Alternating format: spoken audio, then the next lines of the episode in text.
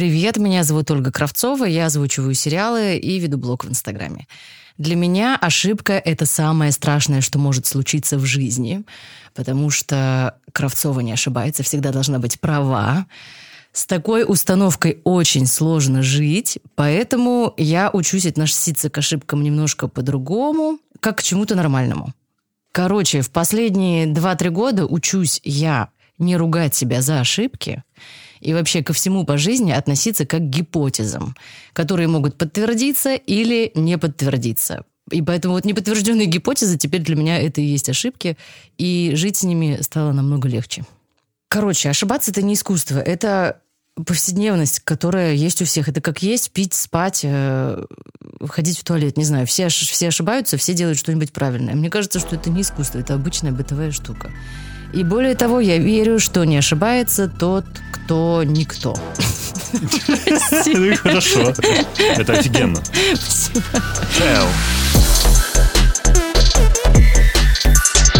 Ты слушаешь «Искусство ошибаться».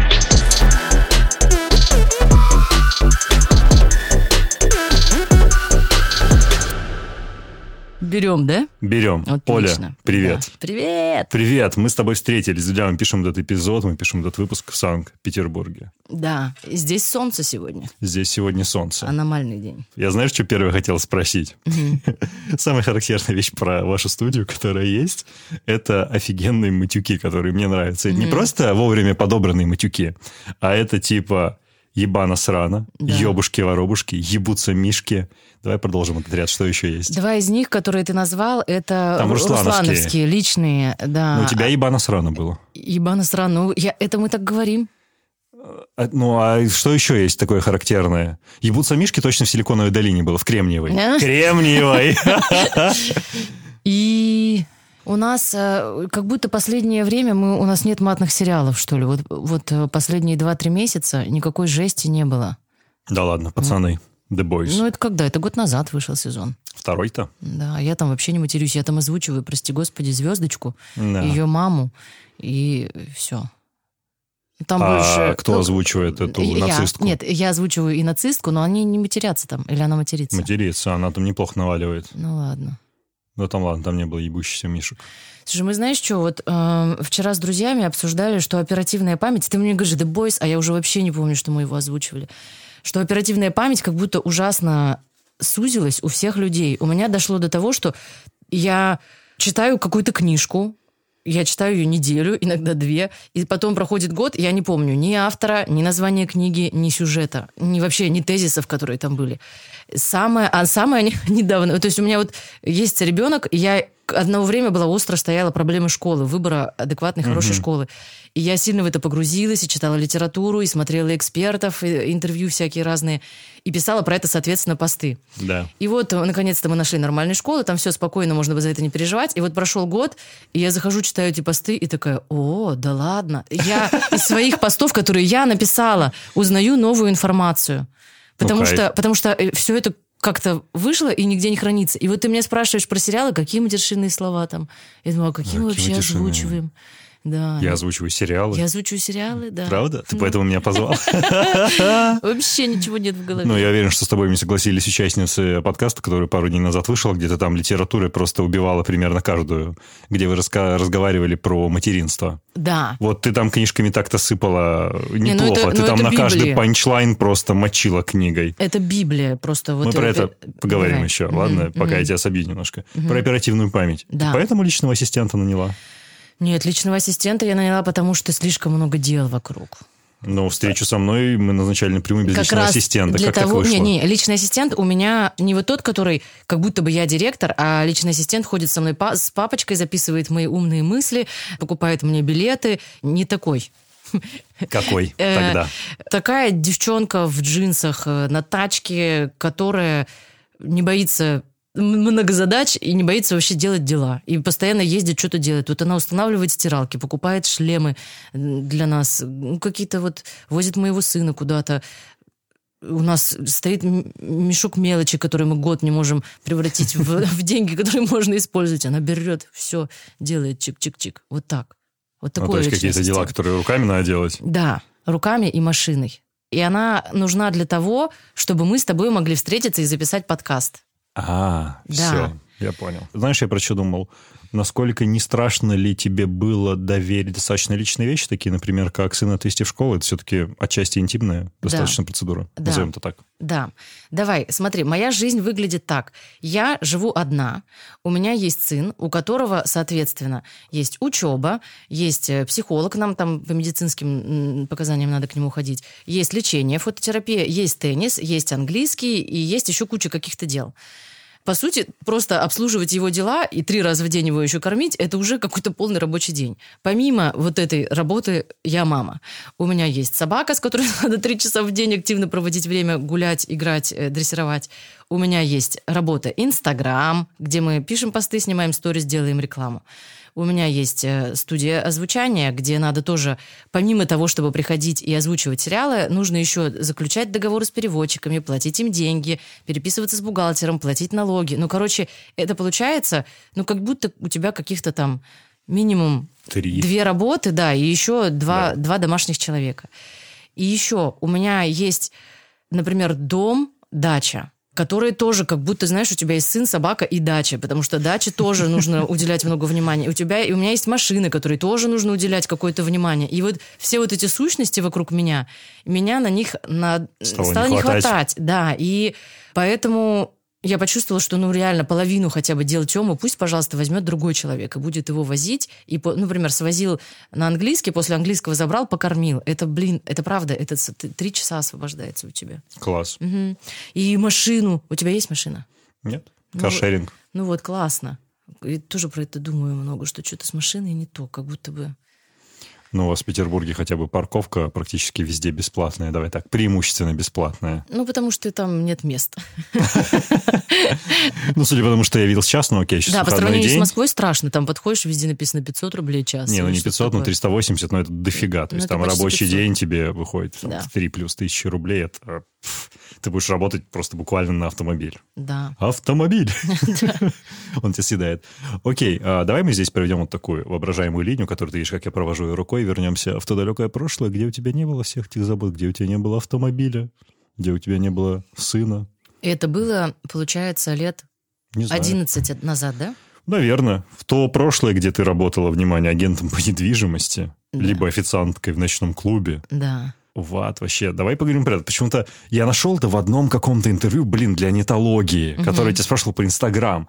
Почему-то с тобой никто про это не говорил. Чё, как вообще это было? А смотри как, ты... Сколько тебе лет было вообще? Давай э, тоже я про тебя почему-то спрошу. Ты Давай. родился в Москве? Нет, я не из Москвы, я из Челябинска. Из Челябинска. Сколько тебе было лет, когда ты туда переехал?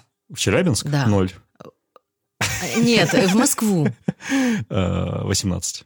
Вот. И что, ты учиться переехал? Да, я в университет И поступил. тебе помогали родители еще, да, наверное? Ну, Какие-то давали мама. деньги чуть-чуть пожить. Мама. Мама. Да, вот. А ты что, вырос один с мамой? Нет, у меня просто умер отец год, ну, за год до того, как я поступил. Блин, я... Извини. Не, ничего страшного. Ну, слушай, уже много времени прошло, чтобы я спокойно про это говорил. Просто меня это не спрашивали, я такой сейчас... Я сама не поняла, почему интересно. Не-не, все норм. Да, давай. у меня умер отец, ко мне было 17, и, ну, получается, осталась мама, и остался я, вот. И, собственно, мама работала и поддерживала меня, я поступил в университет. Ага. Вот, переехал в Москву, да. Ну вот. Когда я поступила в университет, меня тоже поддерживали родители, давали 3000 в месяц, чтобы мне хватало на еду, и жила я в общаге. А когда я в Питер переезжала уже после универа, там надо было, ну, то есть, мне, я уже переезжала сама, сто процентов мне надо было заработать денег на переезд, и уже здесь все, сто процентов самой зарабатывать. А, И ты пошла в недвижку работать? Я по- пошла сначала, конечно же, на сайты искать работу на радио. Я писала письма на Радио Рекорд, типа, «Хе-хе, я приехала специально, чтобы у вас работать. Все, я готова, давайте, берите. Подожди, подожди, Оль. Подожди, супер. Э, Не-не-не, я что-то не выкупаю. Да, да, да, смотри, я мечтала работать на радио всегда. Это бы да, все, принято. И, соответственно, в Новосибирске чуть-чуть работала. Не Да. в прямом эфире, в программах с записью. И Да. я была уверена, что ну, в Новосибирске я уже отработала два У года. тебя есть У опыт? меня есть опыт уже. Вообще-то я не просто студентка, выпустившаяся. И все плюс-минус понятно. Давайте сейчас я перееду в Питер. Здесь намного интереснее, мне больше нравится. Деревья красивые, облака пушистые. Супер, все сходится. И есть классная радиостанция «Радио Рекорд», где бодро. И все, и вот писала письма, например, на Радио Рекорд. Здорово. Ну, разумеется, тебе не отвечали. Ну, конечно, мне не отвечали. Э, Я подождала неделю. Посмотрела другие работы, и женщина, которая сдавала мне комнату, когда я переехала, оставила мне визитку, сказала, вообще работа бодрая, если хочешь, приходи. Ну, Ну, надо было что делать? Сдавать в аренду? Ну, как, типа, Да, продавать, да, они, они- показывать? Они, это арендой занимались, да.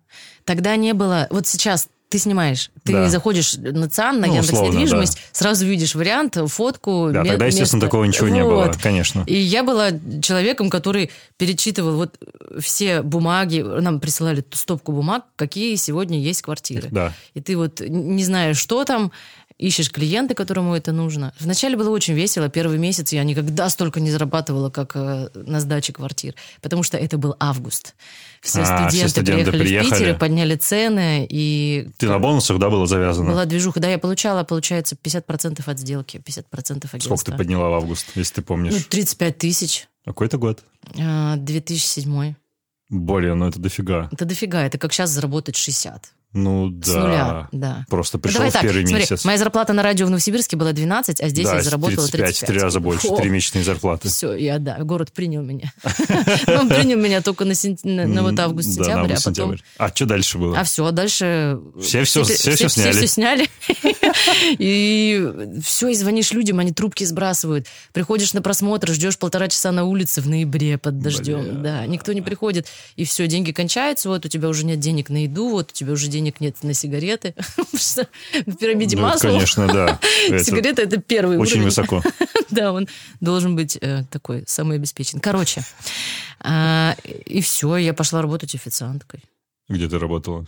Сначала в обычной кафешке для дальнобойщиков каких-то, я не знаю. В смысле, это на трассе? Да нет, нет, ну в городе на? Лесной. Ну это странное, А. просто какое-то место, туда приходили люди пить пиво, есть сухарики. И есть мясо по-французски. Ну странное место, такое Ну. странное какое-то в подворотне. Не знаю, ну куда взяли? Блин, ну и просто вопрос, как бы а тебе... а почему тебе интересна э, вот эта жизнь моя до, Что, до до того, как того, как я плюс-минус медийная стала? Да. Потому что, ну, медийность-то всем понятно, про нее все покопаются, просто гораздо... По... Этот бэкграунд, он все равно его, никуда... он, его не отнять. Давай так, все, что складывается тогда, это все равно остается с тобой и очень сильно тебя определяет. Условно, как ты впахивал тогда, как ты работал тогда, это формирует тебя, это делает твои привычки, и потом дальше приходит с тобой. Я согласна. Мне вообще кажется, ну, типа... ну, Мы это- не будем в этом слишком глубоко я- я- копаться, я мы не просто против. начали оттуда. Я не против, просто удивилась. Никому никогда это в жизни не было интересно. Бля, ну мне интересно. Но людям, наверное, приятно иногда узнавать, что не сразу я такая получилась, где вот я могу раз и заработать денег, чтобы дом построить. И э, ездить на белом Мерседесе. Что до этого тоже я ходила без еды в одной и той же одежде по 2-3 года, 5 лет. Ну, скажешь, по 2-3 часа, Ну, пока мой личный ассистент не не да, три- вот как раз, когда ты живешь без личного ассистента и не можешь куртку новую купить. Не, подожди, знаешь, что я не понимаю? То есть э, у тебя была мечта работать на радио, но потом ты столкнулась с реальной жизнью, переехав в Питер, и ты пошла, ну, собственно, просто зарабатывать деньги, чтобы жить. Это, ну, окей, это все суперреалистично. У тебя ты от мечты-то с радио отказалась или как? Или у тебя где-то на подкорке это висело, на тебя это давило? Ты чувствовала в тот момент относительно того, кем ты хотела реально быть? Тут вообще, ну просто все равно ты работаешь официантом и меняешь пепельницы, иногда просто откровенному быдлу. И это ты чувствуешь, что ну как-то... Да, и пьяным подростком или пьяным бандитом. Ну как-то, короче...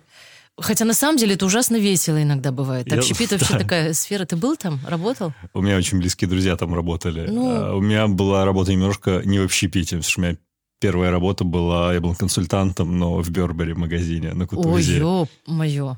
Это немножко другой перегиб в другую сторону, но в сущности плюс-минус. А как ты вообще? Я ужасно боюсь богатых людей. Я рядом с ними себя Поэтому ты чувствую решила сама быть богатой. непол- неполноценной. Ну, как сво- своеобразно, вот что тебе могу сказать, своеобразный мир. Но это было до, скажем так, нашего некоторого экономического кризиса, тогда это плюс-минус что было, ну так, Все- не слишком, знаешь, как тыкало в глаз. Мгм. Ну, то есть там курс доллара еще был, там, сколько, 35-6. Да, я Эти помню это. шмотки не стоили таких космических денег, которые ты видишь вот сейчас, эти цены. Мгм. Ну, то есть это было что-то, ну, в принципе, если ты работал, знаешь, в какой-нибудь международной компании, ты мог себе эти вещи покупать. Мгм. То есть это, был, это, знаешь, такой высокий средний класс, Да. который на тот момент еще существовал в достаточно большом количестве. Это не супер, ну, это, знаешь, не, не ультра богатые люди, Ну, короче, просто вот- хорошие Вот они приходят люди. в магазин, и как ты с ними себя ведешь? Нормально я чувствовал себя спокойно, на, на чиле. Ну, то есть... Да. Да там, как правило, знаешь, было два, два типа покупателей.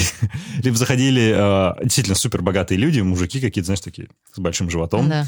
которые уже точно знали, что они хотели своим кисам купить, или кисы им уже сказали, что приобрести. Они просто, знаешь, так типа, не отрываясь от телефона звонка, показывали пальцем, что они какую сумку они хотят, или какой тренч они хотят. Ты просто тренч заворачивал, типа пробивал на кассе и отдавал. Либо второй тип, приходили ребята, которые, например, откладывали а, деньги до скидок. В Бербери есть скидки, в отличие от других гранд-марок. И, ну, они тоже знали, чего они хотели. И они, ну, они тоже, им тоже было некомфортно. Понимаешь, они приезжают типа, в суперлюксовый магазин, они тоже ждут, что консультанты будут смотреть на них как надменное говно, знаешь? А, то есть это в обе стороны работает Ну, вот с, с определенной категории, да. И поэтому, типа, они видели, что стоит, ну, как бы просто тоже человек, парень какой-то. Они такие, типа, там, здравствуйте, здравствуйте, типа, вот я бы хотел тут то есть, да, вот, типа, смотрите, да, ну, окей, я хочу, на них дисконт работает, да, работает, это, это, все. Там подарочную упаковку надо, да, ну, все, типа. И все очень спокойно. Средняка как такового реально было мало, было плюс-минус две категории. В тот период, когда я работал. А почему вообще тогда вот это появляется чувство, что человек, который зарабатывает много денег, он какой-то особенный? Это моя установка. Это как, так же, как у людей есть такой немножко перитет перед какими-то селебами, что с ними как-то по-другому надо разговаривать. Короче, странное, странное, хороший странные вопрос. загоны, да. Возвращаясь к истории с радио, ну, Рили, ты меняешь пепельницы суперстранному контингенту, и что? Ты хотела зарабатывать своим голосом, своим интеллектом, типа. И И, да. что делать? Что ты чувствуешь? Что ты хочешь? И, соответственно, я все равно каждый день захожу на все порталы, где публикуются вакансии по поводу радио. И подаешься. Там даже неко- некуда подавать. Дело в том, что, видишь, э, в все радио в Москве, а Питер — это регион. В регионах всегда своих э, станций со своим, ну, условно, студией и продакшеном очень мало. Ну, грубо говоря, да, понятно. я не знаю, как сейчас дела обстоят. Ну, условно, есть Европа Плюс, да, в Москве, и в каком-нибудь Новосибирске это просто будет там рекламный отдел и только утреннее шоу свое местное. Ну, как- да, как-то который так, записывает да. что-то актуальную повестку, Да, ставит да, джингл да, и да, все. Да, да, ну, при- да, при- Окей. в лучшем случае два часа эфирного времени, примерно так. И, соответственно, в Питере тоже, как и в другом, любом другом регионе, тоже ра- радийной работы было мало. То есть надо было ждать, пока с какого-нибудь радио уволится это, да. какой-нибудь новостник, чтобы туда подать заявку. Я просто, например, работать диджеем я не смогла. Я не могу весело говорить в потоке какие-то заводные вещи. Я грустная.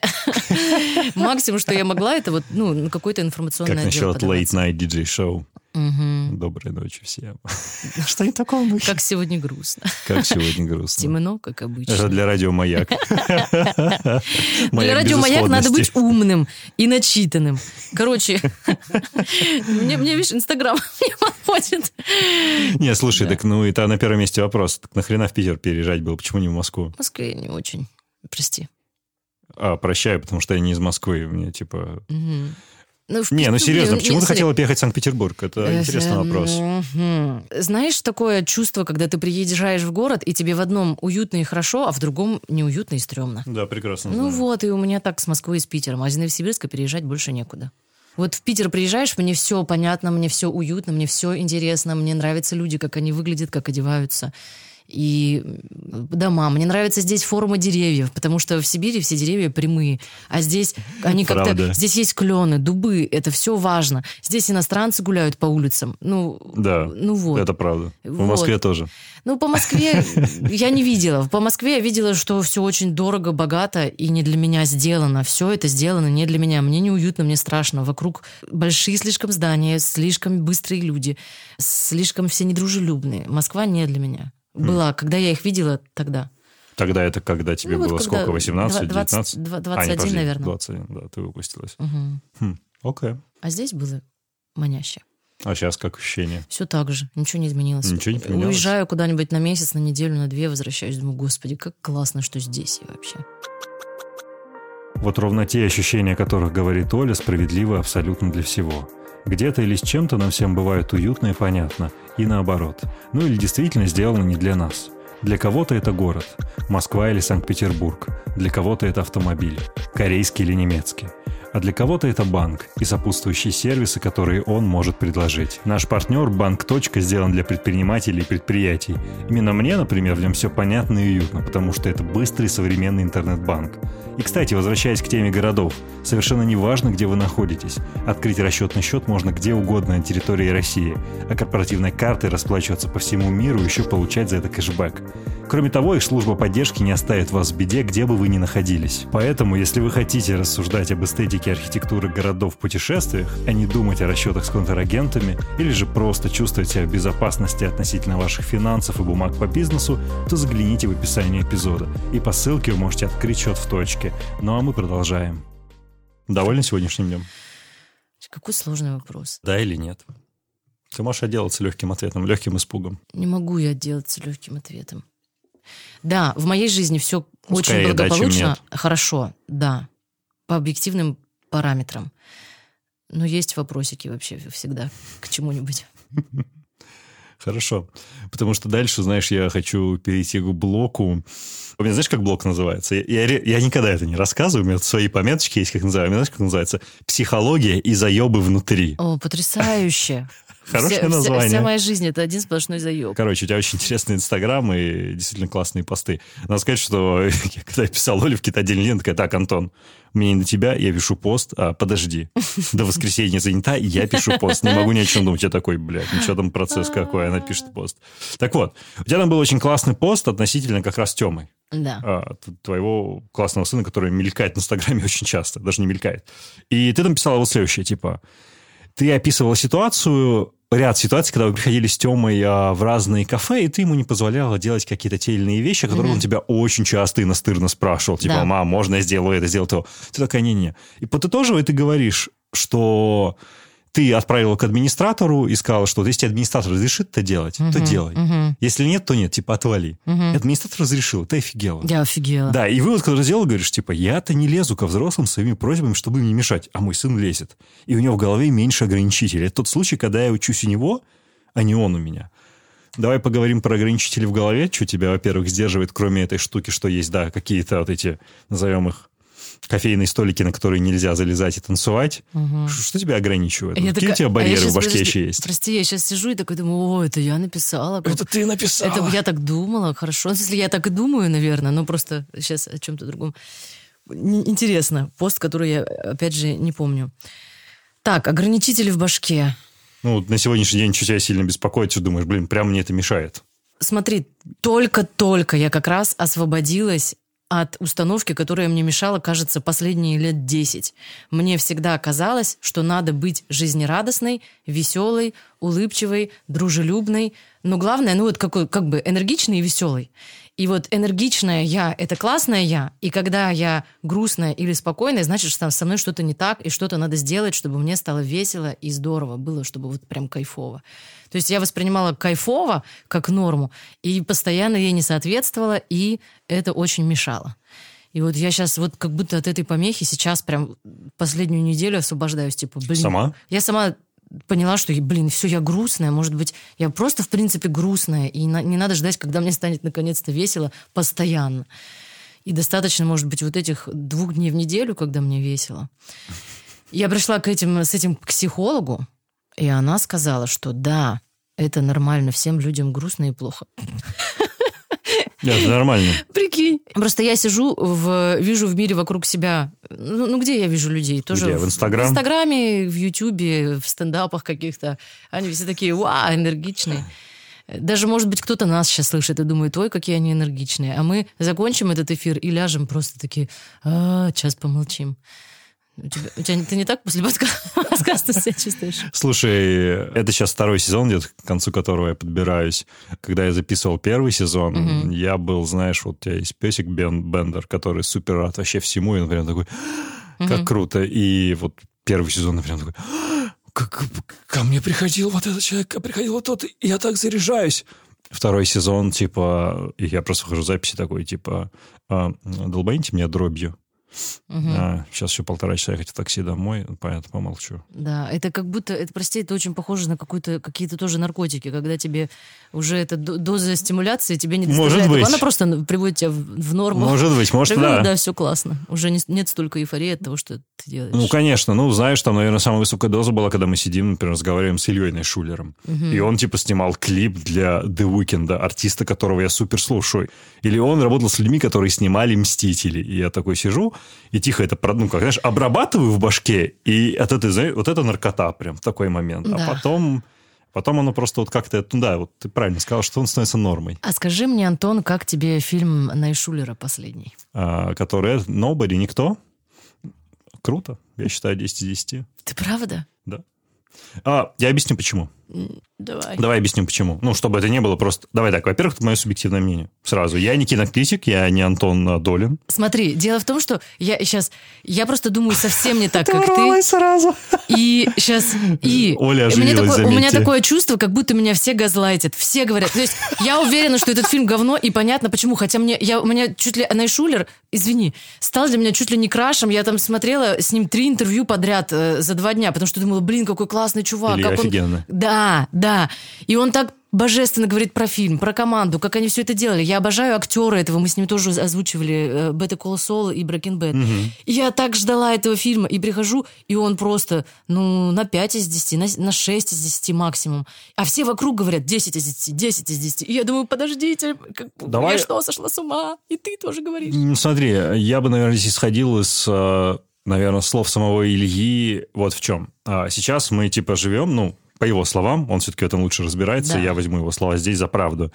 Голливуд живет в эпохе, когда выпускаются брендовые франшизные фильмы. То есть, когда за ними уже что-то стоит. Будь то Marvel, у которой есть основа комикса, уже понятная целевая аудитория. Или, например, э, там... Джон Уик, который просто ну, продолжает тиражироваться, и он уже работает на понятную целевую аудиторию. И проекты с нуля ну, никто не запускает. То есть оригинальных историй в чистом виде их не существует. Они существуют в сериальном формате только на OTT-платформах, ну, типа Netflix, например. Ну и Netflix тоже как бы играет по правилам того, что уже можно реплицировать и бить в понятную целевую. И в этом смысле Илья создает кино, ну, типа, оригинальную историю, которую, как бы, она взята не из ниот... ну, она взята из ниоткуда, по сути. За ней не стоит ни комиксы, ни какой-то мерч, ни какой-то фольклор, ничего. Ага. Это, типа, прикольно. Вот. Второе, что классно, что мне в этой истории нравится, это сам Оденкерк, Боб, ну, который Да. играет, собственно, главную роль, то, как он флипнулся. Все-таки того прохиндея, проходимца, которого он играет в Better Call Saul, в Breaking Bad, ну, то есть это классный поворот на 180 градусов, и чувак приобрел такую должную, как бы, маскулинность, и это выглядит достаточно прикольно. А для меня это все выглядит как я... Кривляние? и- как я играл э, с Уолтером Уайтом в одном... Ну, господи, я извини, только имена персонажей знаю, имена актеров не Ничего знаю. страшного. Как я играл в истории Breaking Bad, где персонаж из задрота, учителя химии, э, которого все, над которым всем посмеиваются и могут его заткнуть, трансформируется вообще в главного наркобарона страны. Примерно такой Ну, масштаб. например, да. И я хочу тоже, как персонаж, пройти такую трансформацию, где я Хм. вот у меня, мне говорят, что я недомужчина, и вот я становлюсь просто супер машиной для драк. И э, защищаю свою семью. Как будто это вот компенсация Как будто какого-то... амбицию, типа, Да. чувака решили. Как будто бы он Ну, понятно. Да, я понимаю, что ты имеешь в хотел виду. это Хм. сделать, и, и вот для меня вот так вот это выглядит. Не талантливая история, а просто кто-то может себе позволить Закрыл свой реализовать пунктик. мечту детства. Как будто М. вот так. Ну, как будто это вот... Слушай, это интересное приближение. Окей, я просто, знаешь, еще в какой в плоскости это оценивал? В том, что а, в самом сюжете нет провисаний по динамике. То есть ты смотришь это, и оно абсолютно ровно динамично от начала до конца. То есть нет момента, знаешь, где ты такой думаешь, «М, здесь бы переключить, здесь бы свайпнуть. То есть этот фильм не претендует на какой-то суперинтеллектуальность, знаешь, что здесь будет какая-то глубина. Это типа как если бы ты зашел почти, ну не то что по колено, а вот чуть ниже по колено, по голень в воду, и вот ты в ней стоишь.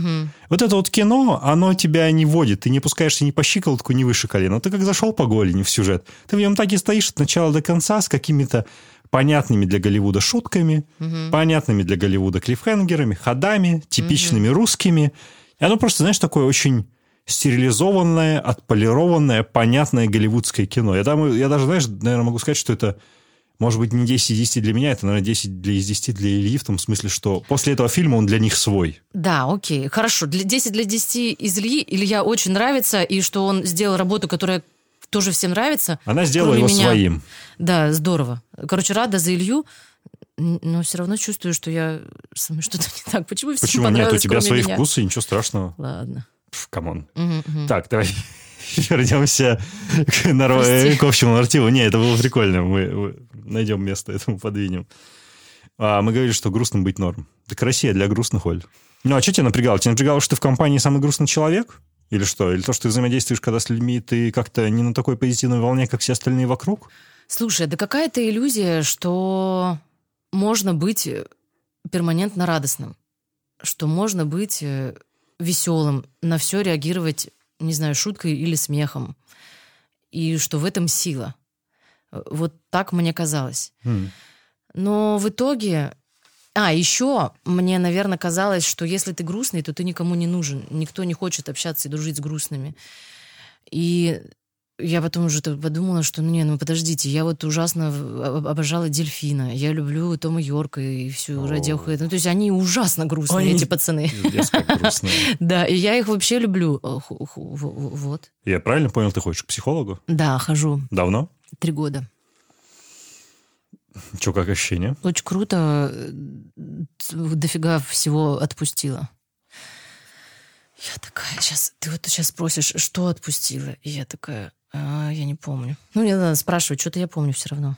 Да нет, я просто хотел бы на самом деле спросить, какие самые неожиданные выводы про себя ты узнала за это время. Просто наверняка было что-то самое такое, что тебя зацепило. Я могу просто сказать свою историю, что ты пока могла подумать. Я Тебе могу рассказать, интереснее. что я узнала, что у меня есть э, травма оставленности. Что это такое? Ну, я выросла... Когда я росла, родители были молодые, и им было очень некогда. И поэтому я часто сидела дома одна, вообще все делала одна, ходила в школу одна, возвращалась одна, очень много часов в день проводила одна или с телевизором, либо, ну, там, ночевала у каких-то бабушек. И это чувство, что ты никому не нужен, всем на тебя плевать, и у всех есть дела поважнее которая потом во взрослом возрасте приводит к тому, что ты хочешь работать на радио, чтобы тебя все слышали и знали, что ты существуешь. Чтобы ты была им нужна? Да, и потом э, выходит подкаст, подкаст вот этот на Ютубе у нежного редактора, а я захожу и читаю там все комментарии. Мне очень важно, чтобы людям я чтобы они у меня увидели, услышали, и что я им понравилась, что, э, что я кому-то там что-то сказала ценное, кому-то немножко нужна. И вот, э, типа, ты рос, да, когда это важно, в какой, в какой вот самый важный период детства, например, там, с нуля до 12, ты рос в такой среде, у тебя сформировалась эта травма, которая потом управляет какими-то твоими действиями. Мгм. Я прихожу к психологу в безопасные, у нас с ней отношения, они безопасные, в этом месте у меня маленько расслабляется психика, я что-то про себя понимаю, и осознавая вот эту проблему, что, а, так у меня травма оставленности, она чуть-чуть меньше начинает управлять моим поведением. Ну, то есть я сейчас не буду рвать жопы ради какого-то одобрения кого-то, а раньше рвала бы. Ну, то есть быть безупречно хорошей, я не знаю, кем там, женой, э, сотрудницей, в ущерб себе, работать, лишь бы тебя похвалили. Вот сейчас с этим стало, например, сильно-сильно проще. Класс. Мгм. Больше за свои интересы. Э, Что еще? Ты что спрашивал? Какие самые неожиданные выводы про себя ты получила? Ты один из них назвала. Что у меня какая-то изысканная система обесценивания всего, себя, своих заслуг. Я учусь э, этого не делать. Что у меня созависимые отношения со всеми моими партнерами и со многими моими друзьями были. Я спасатель, мне надо спасать всех от наркотических зависимостей, спасти всех детей России от того, что их бьют родители. И, э, короче, с этим я работаю. Блин, просто... Мне знаешь, что еще интересно? Это, ну, то, что ты сейчас сказал, очень круто накладывается на следующую вещь. Мне интересно узнать то, как ты ощущаешь, чувствуешь себя насчет нее. Смотри, у нас как бы Советский Союз закончился, но страна Советов-то осталась, да? У нас же ведь каждый знает, как тебе, мне лучше жить. Да. Особенно, когда ты делаешь что-то, что делает и другой человек. Вот у меня, например, у соавтора есть тоже собака. Да. Вот каждый раз, когда она с ней ходит гулять, она недавно ее завела, ну, еще так щеночек, который растет. И каждый раз она звонит, пишет, и говорит, блядь, говорит, бесит, люди подходят, рассказывают, как, блядь, поводок надеть, блядь, как лучше... Вот она мне написала, смотри, А она мне прям писала, что я должен спросить. Каждый свой собачник мне рассказывал, как я должен с ней обращаться, почему шлейка зло, почему надо кормить натуралкой и давать больше собаке ведь без поводка. Говорит, в общем, говорит, как будто у меня над головой появилась неоновая табличка «Дайте мне совет». Я, говорит, типа, спроси у нее, говорит, типа, а что, говорит, происходит тогда, когда у тебя еще есть и дети, собака, и ты еще медийный человек? Насколько часто это прилетает и что происходит внутри? Расскажи про А, это. да то же самое все и происходит, да. А когда ты, например, строишь, делаешь ремонт в квартире, снимаешь это в сторис, ой, божечки мой, о боже. Дай подумаю. Подумай, конечно. С этим вообще ноль проблем. Меня бесит это бесконечно. просто бесконечно раздражает хоть уже три года моему блогу, но это бесконечно все равно злит. И это как раз на самом деле по теме твоего подкаста. Когда, например, знаешь там, Сейчас. Вот у меня построила дачу. На ней ни хрена нет. Две кровати и унитаз. Все. Ну, потому что она только, только построена. Но я, ну, и стиральная машина. Вот я постирала постельное белье, его некуда развесить. И я снимаю, как я его э, кладу там, ну, кор- короче, в странной форме сушу белье на, на террасе. И мне все дают советы. У тебя же там сосны, натяни между ними веревку. И меня трясет, потому что с чего вы, блядь, взяли, что у меня есть веревка на этой даче? Конечно бы я догадалась ее натянуть. Ну, то есть, меня трясет, когда кто-то считает, что он умнее меня. Вот. И типа, я все знаю сама, все сама знаю. Ну, вот это про ошибку. С, стрёмно быть... Стрёмно что-то не знать, как будто вот это вот. Понимаешь? Mm. Ну, как Нифига, бы, ты бы... это завернула. Ну как, ну в смысле... Да, я понял. Это раздражает, потому что я и так уже постаралась, и все возможные варианты... Да, ты и так нашла наиболее оптимальный, когда приходит человек еще такой, типа, а, кстати, сделай вот так. Да, и просто это, может быть, лучше работает, эм, если... Тут пример с простынью, он такой очень примитивный, он не про то, что ты изучил литературу и хорошенько подумал, а есть, например, у моего сына псориаз. Да. Неизлечимая, хер пойми вообще какая. Врачи не знают, почему она появляется и чем ее лечить.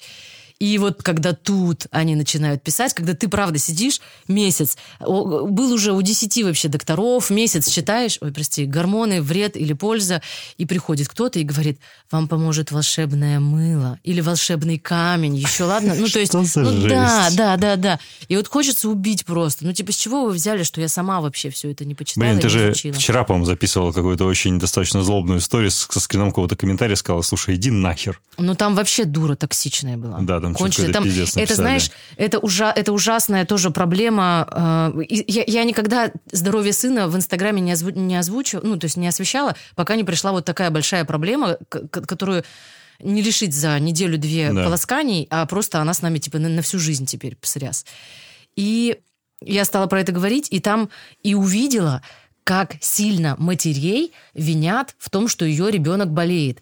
Все называют психосоматикой, любую вообще непонятную или понятную болезнь называют психосоматикой, во-первых, а психосоматика из-за того, что ты плохая мать, потому что ребенок тебя чувствует, он твое вообще отражение и продолжение, и ты разберись сначала с собой, со своей головой. И вот как только ты разберешься со своей головой, э, с ребенком станет все в порядке. И это ужасно тебя, то есть ты и так весь на тревоге, на панике, Конечно. и а тут тебя еще и еще винят в чем-то. Хотя есть другие объективные причины. Наука еще недостаточно развита, чтобы узнать, в чем причина псориаза. Экология плохая, в медицина в России дерьмовая, потому что во Франции как-то это лечат псориаз, а в России вообще никак не лечат. И уровень доходов населения, ну, короче, есть другие объективные причины, кроме того, что у матери проблемы с головой. Правда.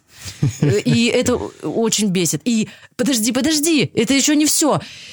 Мне писали эти мамы, которых, например, мой ребенок потерял зрение, и они мне писали, это вы, мать, в этом виноваты, потому что вы не хотите смотреть и видеть какую-то проблему, и из-за этого ваш ребенок ослеп. Ну, то есть вот такая сцепка психосоматики. Вы не хотите видеть какую-то проблему, у ребенка проблемы с глазами. Любая мама, у которой у ребенка астма, аллергия, всем им говорят, что это, э, это ты виновата в этом. Неправильно его воспитываешь, неправильно с ним разговариваешь, у тебя в личной жизни проблемы, поэтому и у ребенка ребенка у твоего проблемы. Да. Да, да, да, привет. Окей, okay. uh, э, ты буквально пару минут назад говорила про то, что читала все комментарии как раз под подкастом у нежного редактора.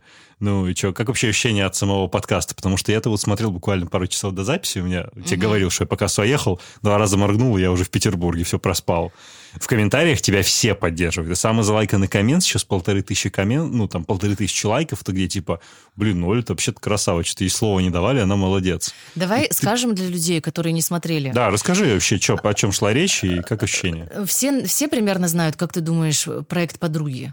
Ну, большая часть ну, людей, короче, да. вот есть проект «Подруги» на YouTube. Точнее, был. Он закрылся. Вместо него Таня Мингалимова запустила новый э, формат, э, подкасты со всякими проблемными темами, на которые остальные девчонки раньше в «Подругах» говорить не хотели. Например, первый выпуск подкаста был посвящен, посвящен материнству и именно плохим как бы матерям, которые у кого-то дети иногда живут с бабушкой, у кого-то иногда живут с отцом, у кого-то постоянно живут с бабушкой или с отцом. И пытались вот снять эту стигму и чувство вины. Но в итоге э, оказалось, что все гости, присутствующие на программе, разведенки. Э, плохое слово никому не нравится, мне почему-то оно не пугает. Ну, типа, женщины в разводе. И подкаст превратился вообще, ну, типа, дети и развод в какую-то вот такую тему. И еще И? как-то так получилось, что в процессе подкаста начали не- неизбежно возникла тема насилия над детьми. Одна из участниц говорит, да меня били, вообще-то это нормально. Вторая говорит, да вообще-то, да, люди бьют не потому, что они злые или какие-то, а просто потому, что они устали. И я пытаюсь возражать, но в итоге, короче, от подкаста у людей, у всех остается ощущение, что подняли тему насилия над детьми, и осталось два возможных варианта. Кто-то бьет детей, потому что уставший, кто-то бьет, потому что это окей, а кто-то не бьет детей. Ну, Короче, не было однозначной оценки от редакции и от э, участников, что бить детей 100% нельзя. И вот это стало главной в итоге дискуссии. Ты сама осталась ей довольна? Э, Ну, смотри, тут такое дело. Я в ужасе от того, что действительно... То есть, когда, когда я там разговаривала с девчонками, и ты... У тебя камеры, ты на эмоциях, ты еще стараешься как-то чуть-чуть выглядеть нормально, сидеть, не сгорбившись. Ну, короче, много чего Ты у тебя в сидела, не голове. сгорбившись, все Спасибо. норм. Ура, ура, ура. И я каких-то моментов как будто в моменте даже не увидела. Сейчас там не Гай, вот эта вот блогерша, которая модой занимается, а вот она говорит, меня била мама, и типа нормально. И я понимаю, что надо ей сейчас сказать, что это ненормально, и многие жертвы насилия в семье оправдывают своих насильников, потому что очень сложно переварить, что родители, которые тебя, единственная твоя защита и опора, они должны тебя любить, они огромные взрослые люди, тебя малюсенькую, вместо того, чтобы любить и защищать, просто пиздят, унижают, делают тебе больно. И, короче, это сложно переварить. И типа у Нигай точно не тот случай, я это вижу и не понимаю, что делать. Надо ей это говорить или не надо. Чуть-чуть пытаюсь сказать аккуратно, она начинает орать. Короче, и, я- у меня в процессе вот такой вот непонятно, что делать, что делать, что делать, что делать. И все. И потом выходит выпуск, и в выпуске я вижу, что там на самом деле ситуация выглядит намного страшнее. Сижу я, говорю, что бить нельзя. Нигай говорит, меня били, и все окей. Собеседница Крангаус рядом с Нигай говорит, что да вообще-то бьют, потому что устали, и все нормально, выспятся, и все будет нормально. И они вместе дружно хлопают друг другу в ладоши, хихикают. И, короче, что выглядит это на самом деле страшно, как будто сидят две мамы на диване, голова. оправдывают Да. насилие, да. И, ну, вот все это вот стало видно только на монтаже. И когда я начала читать тоже комменты, что как будто бы домашнее насилие немножко оправдано по отношению к детям, это вот, я была в ужасе, и у меня было к себе очень много вопросов, почему я так растерялась, не смогла подобрать какие-то аргументы, тезисы и вообще решила прекратить этот спор, э, не орать и не доказывать, и не, и не защищать всех детей России. Но я для себя сделала выводы такие, что в следующий раз... Потому что неизвестно было, честно говоря, про что этот будет как подкаст. «Плохая мать» — очень широкая тема. И, Абсолютно. И Столько непонятно было, углов. к чему... Я, не, к ней- я к нему не готовилась чисто как-то как бы Ну, а как? да, вот. Я просто ехала, какая есть, такая и есть мать. Что-нибудь расскажу, что спросит. Но я для себя после этого выпуска решила, что все те книжки, которые я читала, тех психологов и тех э, педагогов, которым я доверяю, я прочитаю, кажется, еще раз. И аргументы, эксперименты просто как будто надо выучить наизусть, чтобы в следующий раз от камер, тусовки и того, что на тебя кто-то орет и манипулирует, э, Ну, Не было, теряться. было там такое, было. не теряться, не, ну, не впадать в жертву, не, не- короче, не впадать в реакцию «бей, дерись, беги», не убегать и не прятаться, а просто у тебя в голове есть готовые тезисы и конкретные примеры. И вот их знать и, и, и ходить с ними как с щитом. Вот э, что я решила для себя после этого выпуска. Интересный вывод. Зарубились вы там конкретно. Да, что еще? А ты что думаешь, у тебя какое было чувство? Балаган? Бессмысленный? Ну, не бессмысленный, нет. Там есть очень интересные пункты. И да, мое, моя симпатия, назовем так, в, этом, в этих дебатах в каком-то смысле больше на твоей стороне. И мне было странно слышать про то, что... Ну, вот этот аргумент про то, что бьют, потому что не выспались. Там момент был этот, а, где ты говоришь, что типа, ну, там, бить нельзя, там, пусть прочитает книгу, что там надо в тот момент, когда ребенок плачет, подойти его обнять, тыры-пыры. И Катя Крангаус говорит, что да, все это фигня, там гораздо легче подойти. Ну, в общем, в какой-то момент ты просто, знаешь, становится каким-то, ну, почти за сексизм кудахтанем. То есть там все как друг на друга накинулись, это уже в какой-то момент даже стало личным, по моим ощущениям. Все перешли сильно на личности, и кажется, что ведущий немножко самоустранился, хотя, наверное, наверное, следовало бы это немножко замодерировать и как-то точки над «и» расставить. Ну, Танюхе сложно было, это вообще не ее тема, понимаешь? Она как раз Абсолютно, в позиции ну, там- «я не хочу заходить, заводить детей, точно надо, расскажите мне, пожалуйста, как это все сложно, я точно тогда не буду». Ну, то есть вот у нее... Может быть, Да, да. то есть она, и она, она на старте сразу говорила, блин, я просто знаю, что эта тема важная, поэтому я хочу ее поднять.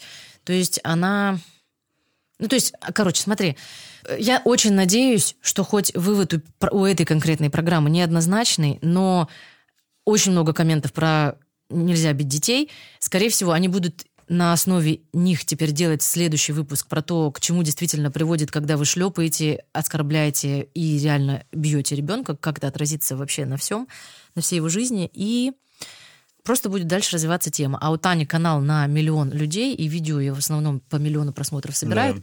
и что-нибудь это немножко, может быть, доизменит. Так Да, что да. давай как будто все к лучшему. Да? Не, я уверен, что к лучшему. Все равно внимание к этим вопросам надо поднимать, Давай. и это все равно важно. А, Есть два пути, по которым хочется пойти а, после этого вопроса. Первый, я очень четко хотел там найти на самом деле хороший диалог по теме разводов, Мгм. и, ну, там более-менее вразумительная история получилась у как раз Кати Кангаус. Мгм.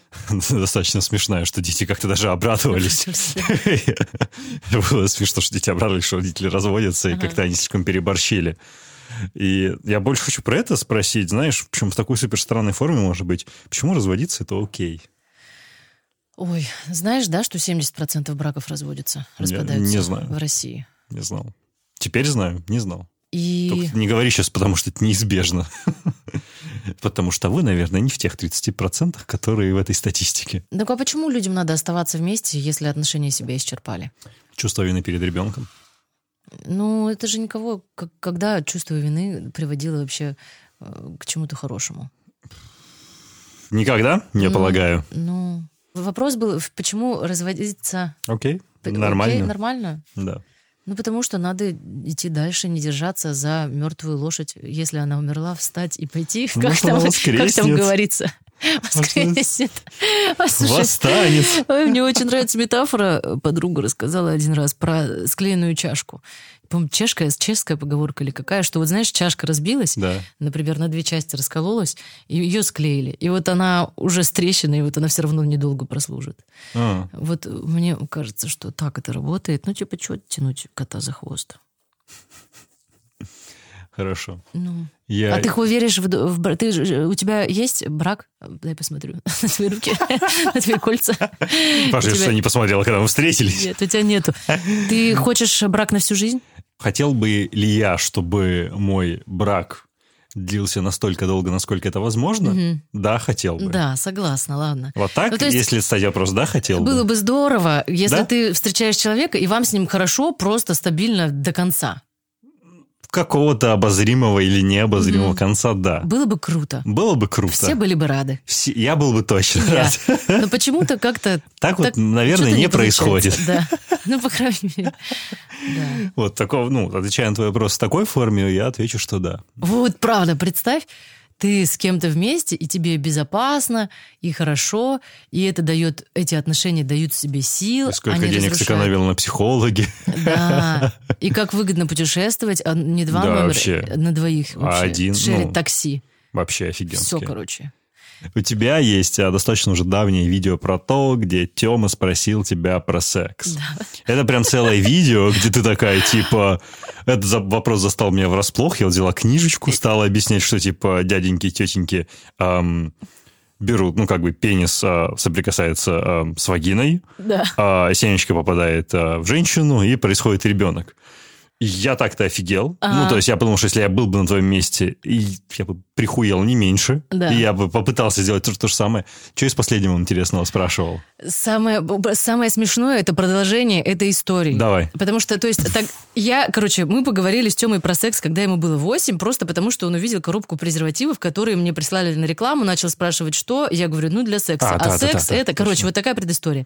И мы так э, круто поговорили, я сняла про это видео, Тёма довольна, я довольна, всем спокойно, никому не стыдно. Еще и про месячные заодно поговорили, и про геев, ну, то есть все, что, все вопросы, которые он немножко подсдерживал, задал. Класс. И вау, вообще супер.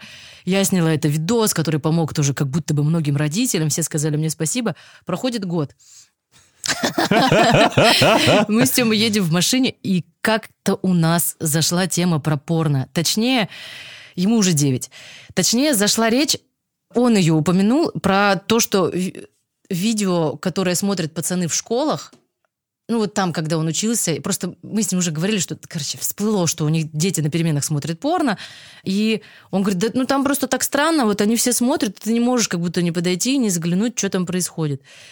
И, короче, развивается, развивается дискуссия про порно, не, не хочу сейчас говорить, но Окей. факт, что в конце он говорит, что, ну, секс это же не обязательно, как бы, не все же люди занимаются сексом. Я говорю, ну, преимущественно все-таки все. Он говорит, нет, ну, я думаю, все-таки, ну не, ну, не все. Ну, типа, ну, ты же не занималась? Спрашивает он меня. И я такая, понимаю, что год назад я поговорила с ребенком про секс, объяснила, для чего он нужен для удовольствия, для того, чтобы создавались дети, и он не понял, что если он существует, то значит секс у меня тоже был.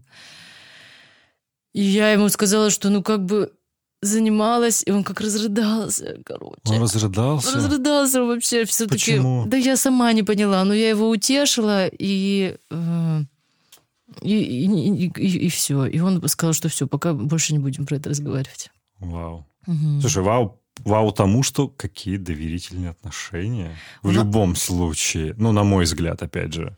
Мне тоже очень приятно, что он, во-первых, не боится при мне плакать, во-вторых, э, что он не боится мне рассказывать о том, что его что-то тревожит, Да. и задавать какие-то вот эти вот сложные вопросы. Слушай, это, стесняется, да. как ты считаешь, это больше связано, ну, с той атмосферой, с теми правилами, не знаю, ценностями, которые ты задаешь, да, в доме, ну, там, в атмосфере, да, в семье, или в том числе и с тем, что он ходит к психологу, или психолог это исключительно тема, связанная со да. здоровьем, как бы, которая здесь вообще ничего не К касается. психологу он ходит э, два месяца всего А, лишь, чтобы окей. просто понять, есть ли у него, а у него есть, ну, какие-то немножко страхи и тревоги, которые он не может озвучить мне, например. А, окей, все. И вот этот вопрос, бить или не бить, к- короче, он, он глобально, он про то, какие отношения ты хочешь со своим ребенком построить. И вот в какой-то момент я увидела, что если я на него ору, а я его еще один раз ударила, вот когда ему было года три, ну вот как раз не выспалась, устала, но это ничего не оправдывает. Я его ударила и увидела, что он стал меня бояться, и что если я ору, он меня боится. И я такая типа, а, что я делаю, капец. Ну, я не хочу, чтобы он меня как раз боялся. Хочу, чтобы он мне доверял. И чтобы я ему доверяла. Не хочу быть ему контролирующим органом. И вот я стараюсь, да, и теперь даже уже, честно говоря, не стараюсь. У нас само так по себе получается, что мы... Я ему не учитель. Я ему мама. Друг, Да, мама. и мама... Но у нас... У меня мама, в его случае, это не про... Ну да, не про контроль, и не, не человек, которого надо бояться и стесняться. Я надеюсь очень, что сейчас вот так. Круто. Не могу не спросить, а у тебя какие отношения с твоими родителями сейчас? А, Мой отец тоже умер. С мамой я говорю, что у меня отношения хорошие. И они... Ну, на самом деле, я всегда всю жизнь говорю, что отношения у меня с мамой супер, но мои отношения с мамой — это живой как будто организм. И он развивается. Иногда ему хуже, иногда ему лучше. Моя работа с психологом тоже сильно влияет на наши отношения. Я ей какие-то вещи говорю, она мне говорит какие-то вещи. Мы всегда в каком-то в каком-то процессе. Иногда холодно, иногда жарко, иногда тепло. Она здесь, в Питере или Она на в, Си- она в Сибири, я готовлюсь к тому, что она переедет, э, что надо какую-то ей купить квартиру. Как, как, как вообще это должно быть? Интересно. Мгм. Это очень большой сложный вопрос, в том числе для меня, потому что у меня мама в Челябинске, и Надо тоже как-то перевозить? хочется. Ну, я считаю, что да, как-то. Она хочет Она-то очень хочет. в Москву переехать? Да. Прикольно. Мгм. Страшно. Дорого. Да. Слушай, ну вообще, подожди, вот как раз психологи говорят, что нужно сначала позаботиться о себе. И вот сначала себе Да. покупаешь квартиру, а потом родителям. Да. По-хорошему, родители должны были сами себе обеспечить квартиру, и как бы твоя Я задача знаю. позаботиться о себе. Я Вот. этого и придерживаюсь. Пока Давай. что, so far. Да. Позаботиться о себе, купить квартиру. Блин, все, супер. Мы перешли как раз ту тему, которую я хотел поговорить, этого злосчастного слова «успех». Мгм. Мгм, ты так сразу напряглась. Ты снова станешь грустной. Э, Не становись. Интересно. Я еще не спросил. слово. Страшное слово. Мгм. У тебя был хороший вопросик в Инстаграме. На самых ранних этапах, когда ты еще не была блогером на там сотни тысяч, десятки тысяч лайков. Ты спрашивала, что если бы родители на ваше совершеннолетие без советов, куда поступить, что делать, дали бы вам 3 или 5 миллионов рублей, сказали, делай с ними что хочешь, что бы вы сделали? И кто, единственный, кто вам ответил, это и у меня вылетело имя, блогер, на который ты часто ссылаешься, секс-блогер, Маша, давай. да, Маша Давай, которая написала, что я все продолбала, и больше там никто ничего дельного не ответил. Давай, вот с того момента, когда ты пост публиковал, прошло уже года три, кажется. Вот тебе дали на совершеннолетие, не знаю, 5 миллионов рублей. Ты бы что сделала? Вот сейчас с позиции своего текущего опыта. А, с позиции своего текущего опыта я бы уехала учиться в Англию. В Англию? Да. Почему? Да там классно. Да там классно. Мне нравятся это, эти люди. А Мне чего? нравится их. Слушай, ну просто для, потому что учиться круто. И учиться в компании хороших людей тоже круто. Если бы, то есть, а, ну, образование в других странах дорого стоит, и если у тебя есть куча денег, э, Ты вложила его в образование. я бы вложила его в образование в другой стране, да. Почему не у нас? Мне не нравятся российские вузы сейчас. То, что я вижу, э, людей, преподавателей увольняют за участие в митингах, студентов увольняют за участие в митингах, программа. Э, То есть я, я читала лекции по своему вот этому СММу в университетах, я видела эти лица тусклые, людям мне интересно там. Я не знаю, может быть, какие... Я, я, я лечу сына, и я вижу врачей, выпускников наших вузов. Я не знаю, в каком вузе Россия сейчас учит хорошо и выпускают хороших специалистов. Почему вообще? Не знаю. Вышка. Может быть, наверное. Но Это я, бесплатная но, но интеграция смотри, моего университета. смотри, мне просто кажется, что поучиться за границей это просто у Нет, тебя мир безусловно, шире, это гораздо мир шире. больше, чем Да. просто образование. Да, да, да. да. Образование в более широком смысле, это понятно. И у тебя сразу отношение, короче, ты как будто гражданин мира сразу становишься. Понятно. Отличный вопрос. Отличный ответ, точнее. Но если бы мне их дали в реально в, на совершеннолетие, я бы их просрала, конечно. Это, это правда. Я бы как Маша, давай. Но потому что тоже, чтобы распоряжаться деньгами, ты должен уметь Сначала А. надо по- поучиться зарабатывать, Мгм. чтобы научиться их тратить. Ну да, но если бы вот их прям тебе дали. Мне, например? Да. У, ну, блин, ну я бы тоже их продолбал, наверное. Просто не знаю, на что на самом деле я бы их продолбал. Я бы продалбывал их достаточно долго, но продалбывал, правда. Я просто не знаю, что я бы покупал. Но я помню, что в 18 у меня не было, знаешь, там большого угара по шмоткам. Знаешь, что я пошел покупать какие-то дорогие вещи. Нет, не пошел бы. Ну, машины там дорогие меня ни- никогда не интересовали. Не знаю, что бы я покупал. Но я их продал был бы как-то. То есть я бы ел, не знаю, тусовался, но просто чуть медленнее, чем те, кому нравятся шмотки или дорогие тачки. Вот так. И у меня есть какая-то просто как будто бы эм, утопическая мысль, что если с ребенком разговаривать на протяжении всего его взросления, и он чуть-чуть умеет делать выбор, не когда за него решает все Ну, там имеет- школа, какие него есть предметы он учит, да, какая-то? родители, что тебе лучше надеть и с кем дружить. А вот он немножко сам какие-то принимает решения, то тогда как будто к этому возрасту, может быть, чуть-чуть он Ну, поосознаннее будет поосознаннее и этого, посмелее. Да. Мгм, да. Да? Ну, я... я- Звучит- так, звучит я- неплохо, никто Звучит не знает, неплохо, да, да. да. Я, бы- я бы тоже сделал бы на эту ставку. Да. Я бы Да. предположил. Мгм, проверим. Окей. Что, ты купила квартирку в Питере? И квартирку вдоль, Ну, студийку. да, да, расте- разделяют э, к старой коммуналке, рас- э, расселяют, делают в них ремонт и потом продают. Ну, э, купила же. Так же, как, ну купила, да. Ну, какие ощущения? Ну, спасибо. Кайфанула? Охуенно. Очень, очень, очень приятно, да. Я сделала прописку, я в Питере 13 лет, не было прописки, и мне не давали машины в каршеринг, не давали сноуборд в аренду. И да, без регистрации в паспорте. Постоянно с банками какие-то затыки тоже, с визами. И это было круто. У меня теперь есть прописка в Питере. Вау. Петербурженка. Да, получается так. Охренеть.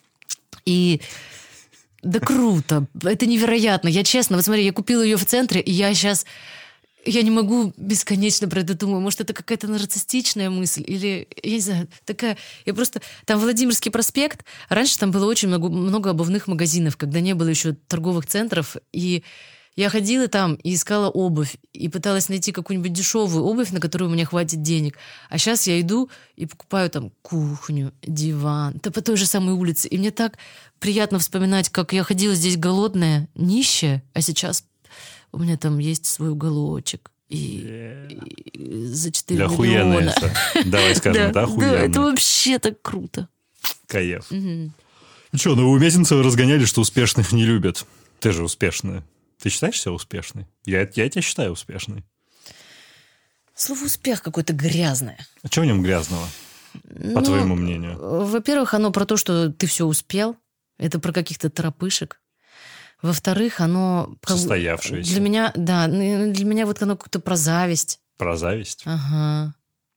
И про то, что тебя ставят в пример кому-то, и другому тому, когда тебя тебя ставят в пример, ему плохо. Слушай, ощущение, что как будто ты сама боишься этого. Да, да, мне не нравится, я отказываюсь э, от слова успеха.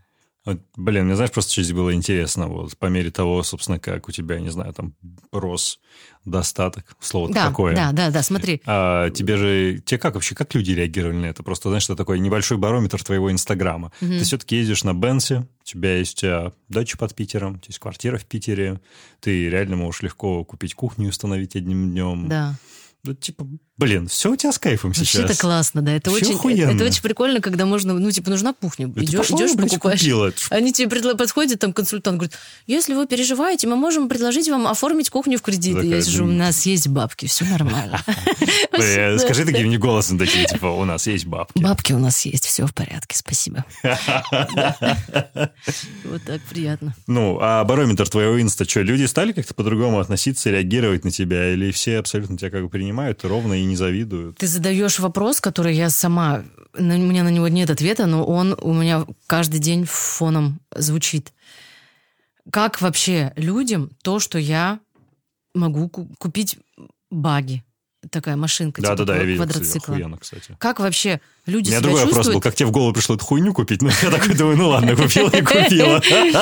Я думаю, как вот они чувствуют? Я только баги купила, а тут потом еще и студии купила, а потом еще и... Как они вообще себя чувствуют? Они, они тревожатся, они переживают, что они этого не могут. Я не, я не могу себе представить, как, как им, короче. Я про Ну, это а думаю. как-то реактит на это? Тебе что-то пишут, типа, что Нет. Оля, вы там, типа, жиру... Ну, Нет, на нет, контрасте, оценки- знаешь, что, условно, когда ты выкладываешь какую-нибудь историю, что ты там, мне так плохо одиноко, например, я сейчас утрирую специально, они пишут, типа, йоу, типа, что тебе плохо одиноко? У тебя под жопой Бенц, и ты тратишь бабки, как, как бы обустраиваешь свою хату. Чё, в чем твоя проблема? Такое было когда-то, нет? Такие упреки.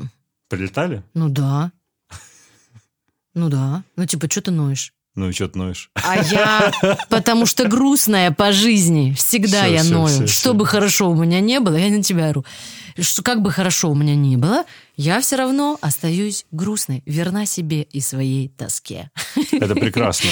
А если эту мысль немножко развить, знаешь, опять же, я много твоих постов прочитал, когда готовился.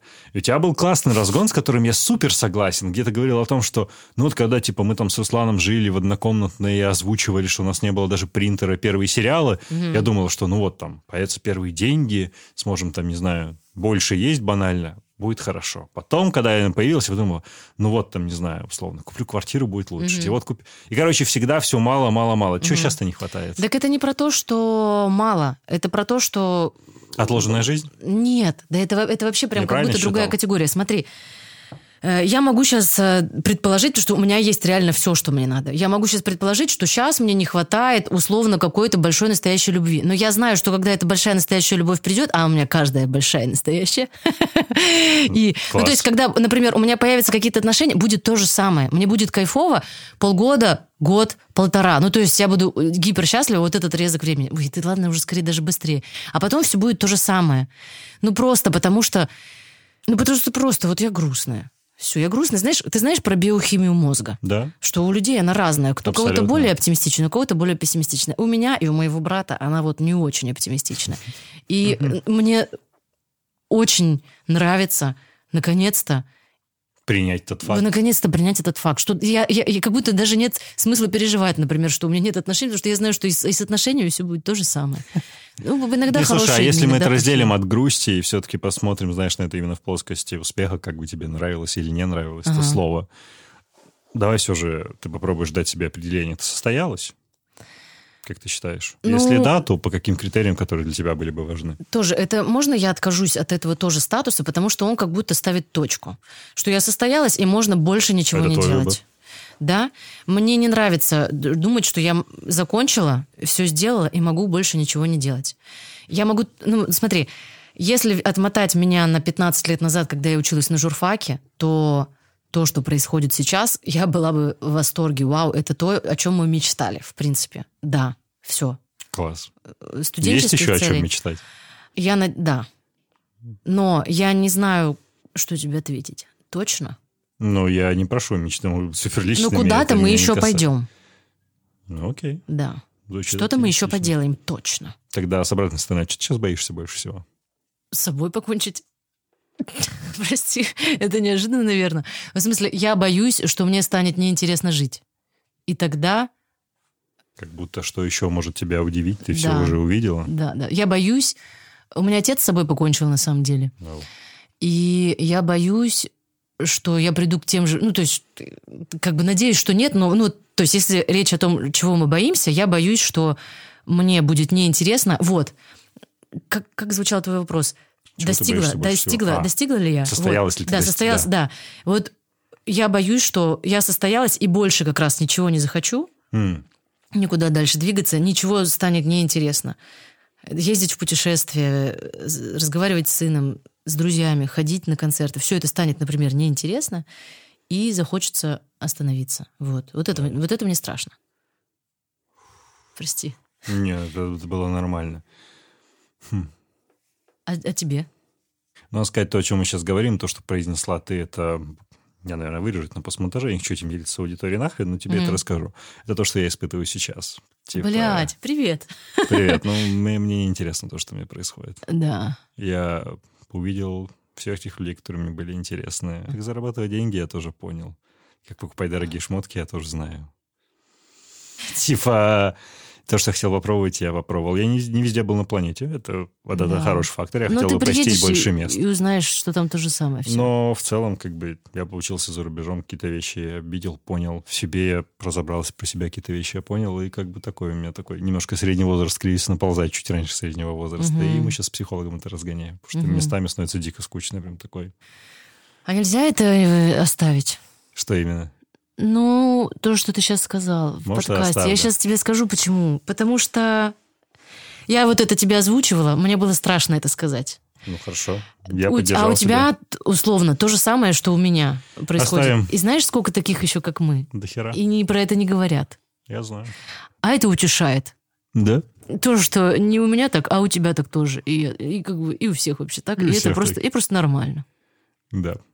Давай здесь подытожим. Друзья, короче, быть грустным — это нормально. Правда, Мгм. Оль? Это вообще-то нормально, да. На Всем самом грустно. деле, то, что я говорю своей маме в пятницу вечером, когда я иду с работы, жутко задолбанно. Она говорит, что такое кислое? Я говорю, ма, я не могу излучать счастье и добро 24 на 7. Говорю, я просто устал за неделю Мгм. светиться. Хотя в большей степени оптимистичный человек, и Мгм. у меня повыше, наверное, уровень серотонина, чем у тебя.